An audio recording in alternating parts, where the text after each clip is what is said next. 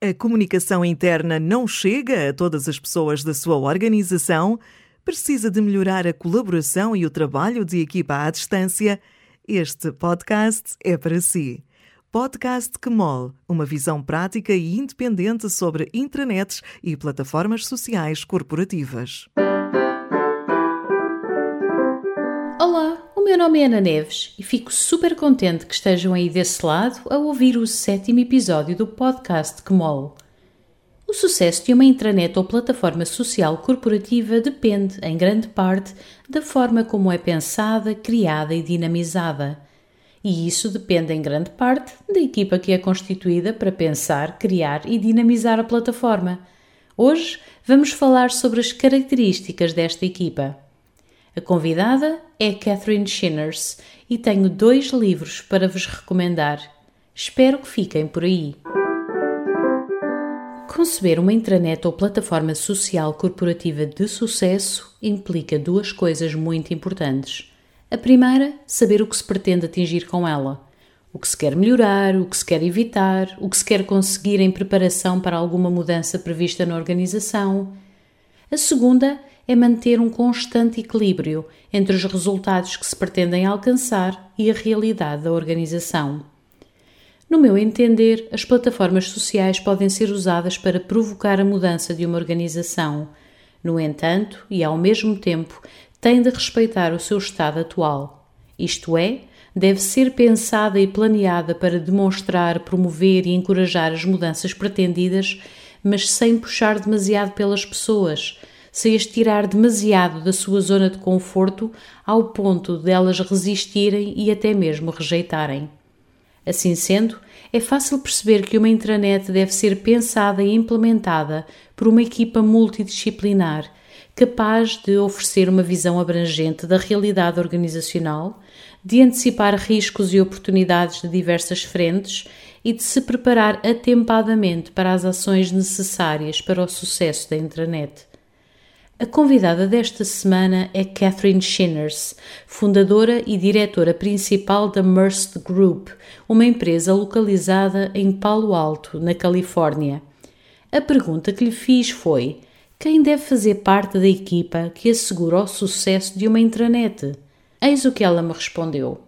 A resposta original, em língua inglesa, está disponível no seu auricular direito. It's not uncommon for intranets or enterprise social implementations Não é raro ver a implementação de intranets ou plataformas sociais corporativas avançar como um projeto de TI, talvez com alguma participação marginal das funções de RH e comunicação que são incluídas e orientadas para a gestão da mudança. Mas, mesmo com o esforço robusto de gestão da mudança, processos organizacionais-chave, como a comunicação de colaboradores, comunicação de liderança, comunicação de equipas de projeto e formação e desenvolvimento, são processos que parecem não ter mudado muito desde o final dos anos 90. Basta pensar em todos os e-mails enviados em cascata nas organizações, ou as newsletters enviadas por e-mail que quase não se leem e muitas comunicações estáticas por PowerPoint.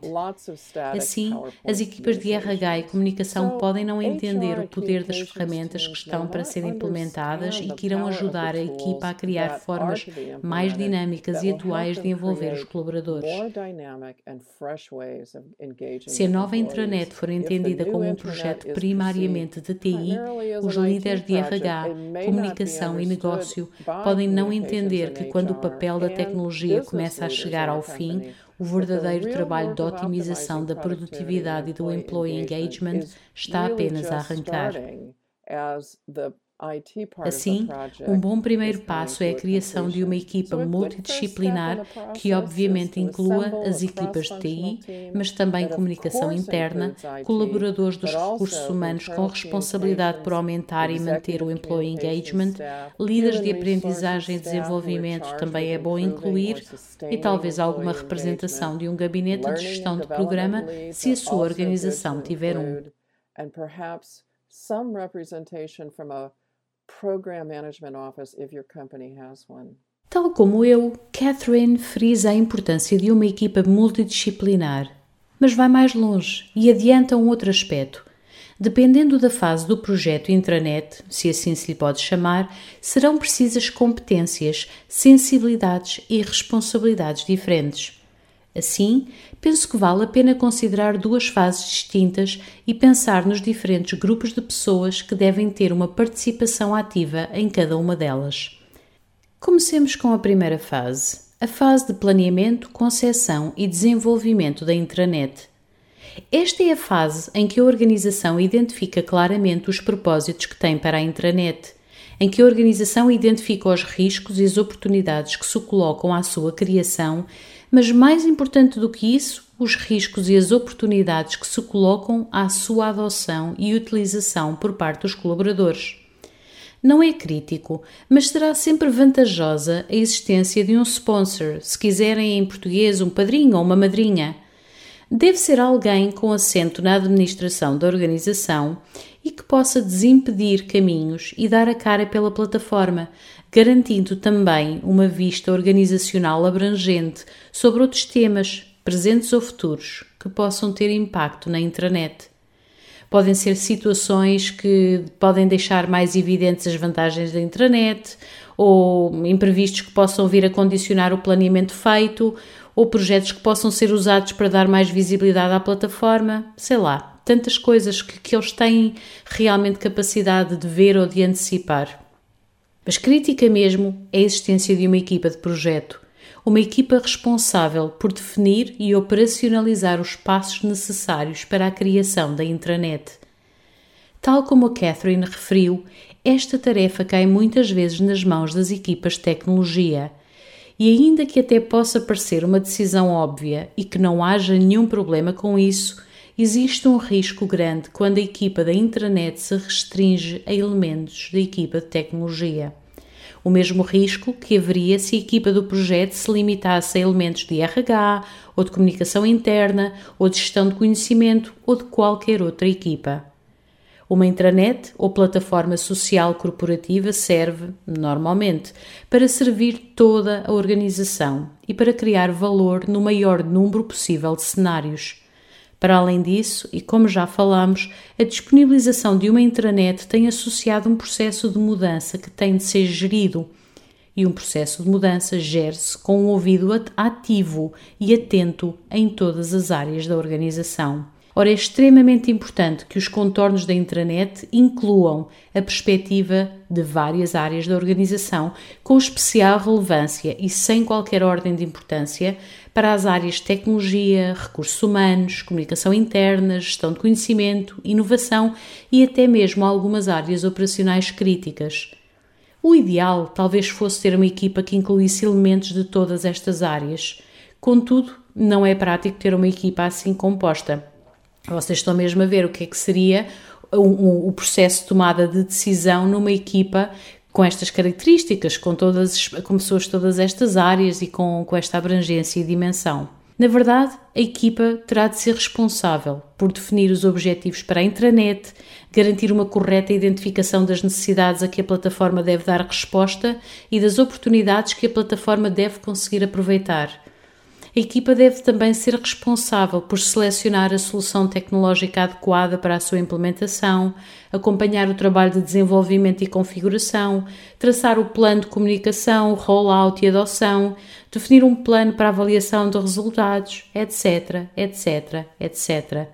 Seria difícil conseguir uma equipa capaz de fazer tudo isto em tempo útil se fosse composta por representantes de grande parte das áreas de suporte à organização. Assim, deixem-me falar-lhes de três ações que podem agilizar o processo sem pôr em risco o objetivo maior de criar uma intranet que responda às necessidades e que seja efetivamente usada para acrescentar valor à organização. A primeira é apostar num exercício cuidado de auscultação e envolvimento da organização para garantir que a intranet é construída com base nas diferentes necessidades das diferentes áreas da organização e dos diferentes perfis de colaboradores. Quando assumi o cargo de gestora de mudança cultural num banco inglês e antes de definir a estratégia de mudança, fui ouvir as pessoas nos vários escritórios, garantindo que havia colaboradores de todos os perfis Falei com pessoas em áreas específicas do banco que tinham níveis básicos de literacia. E não, não estou a falar de literacia digital, estou a falar de literacia mesmo. Mas havia também, noutras partes do banco, vários colaboradores doutorados. É claro que a estratégia que defini tinha de respeitar e responder a esta diversidade de perfis, de expectativas.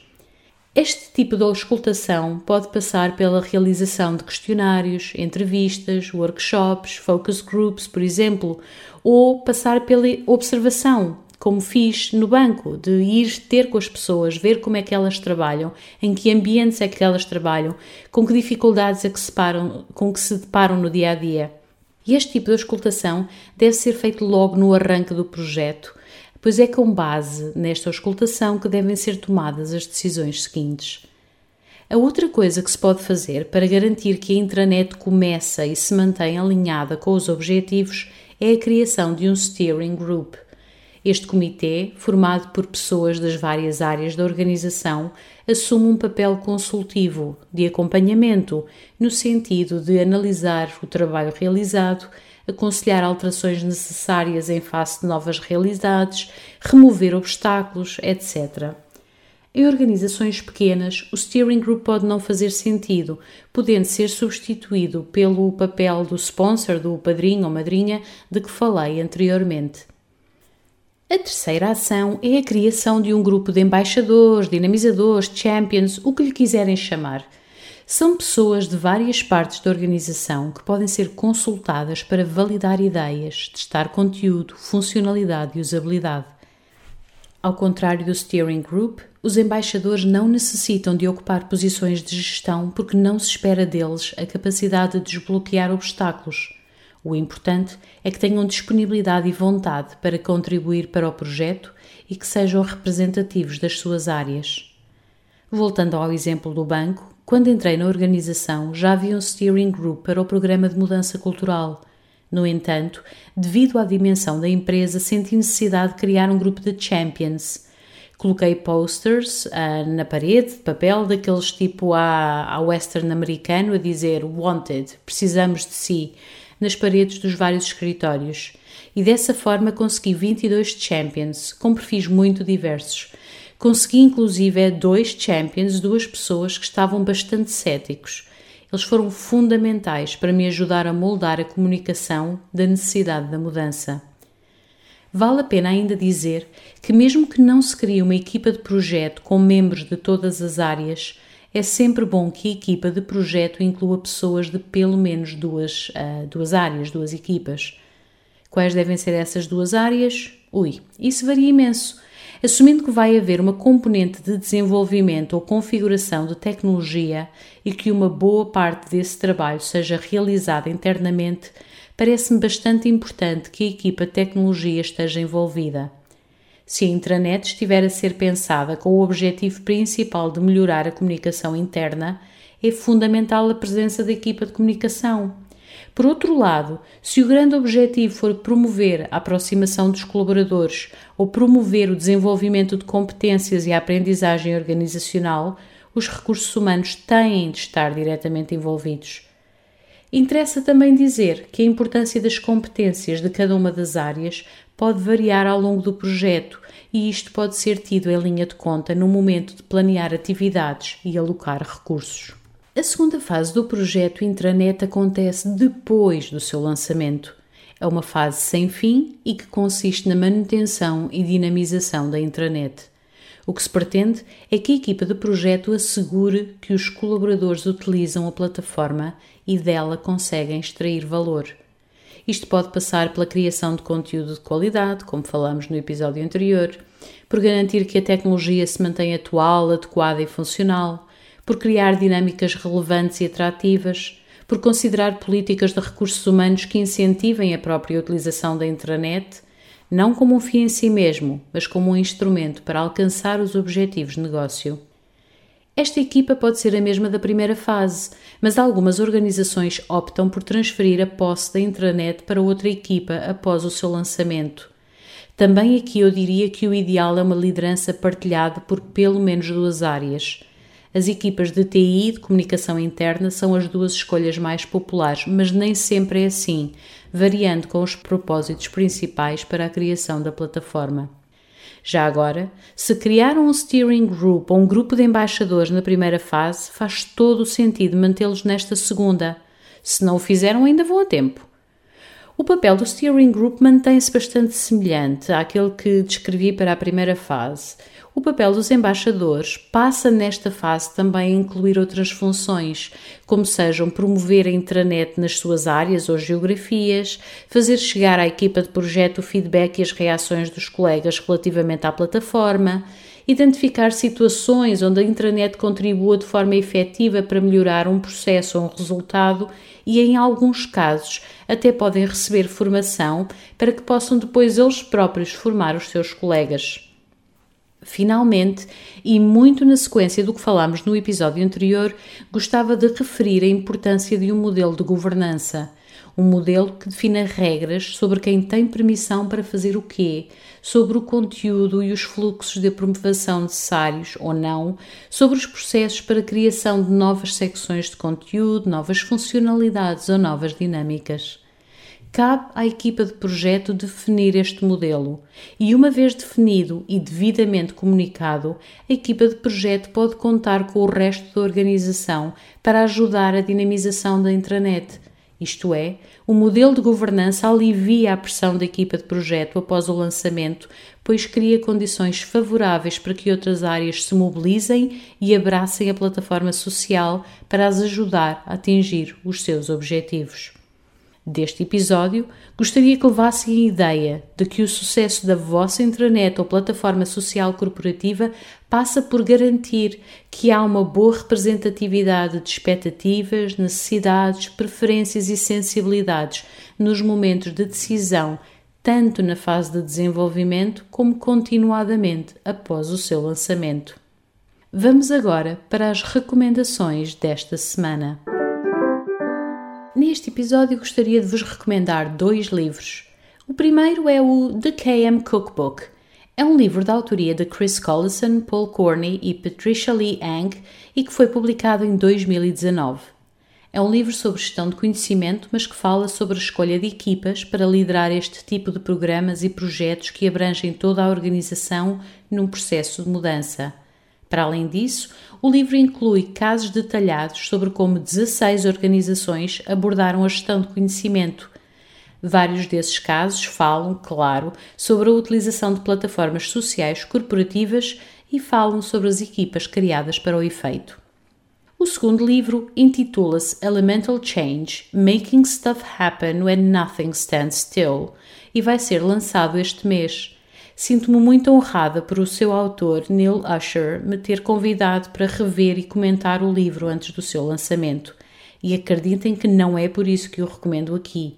Eu já havia lido e adorado um outro livro do Neil. Este não desilude de forma alguma. É um livro muito prático sobre como gerir processos de mudança num contexto que não para de mudar. O tema é sério e frequentemente abordado de forma teórica e aborrecida. Toda a experiência de Neil Usher, combinada com o seu senso de humor acutilante, confere a este livro um caráter pragmático e bem-humorado ao tema.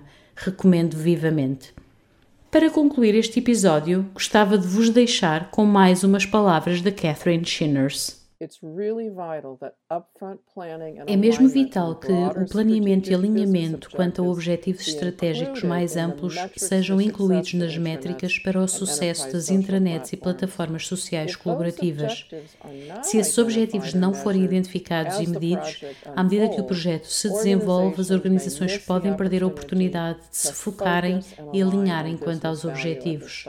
O risco é que seja disponibilizada uma nova tecnologia entendida pelos stakeholders como apenas mais uma plataforma, levando a uma fatiga de mudança e a uma adoção e utilização abaixo das expectativas.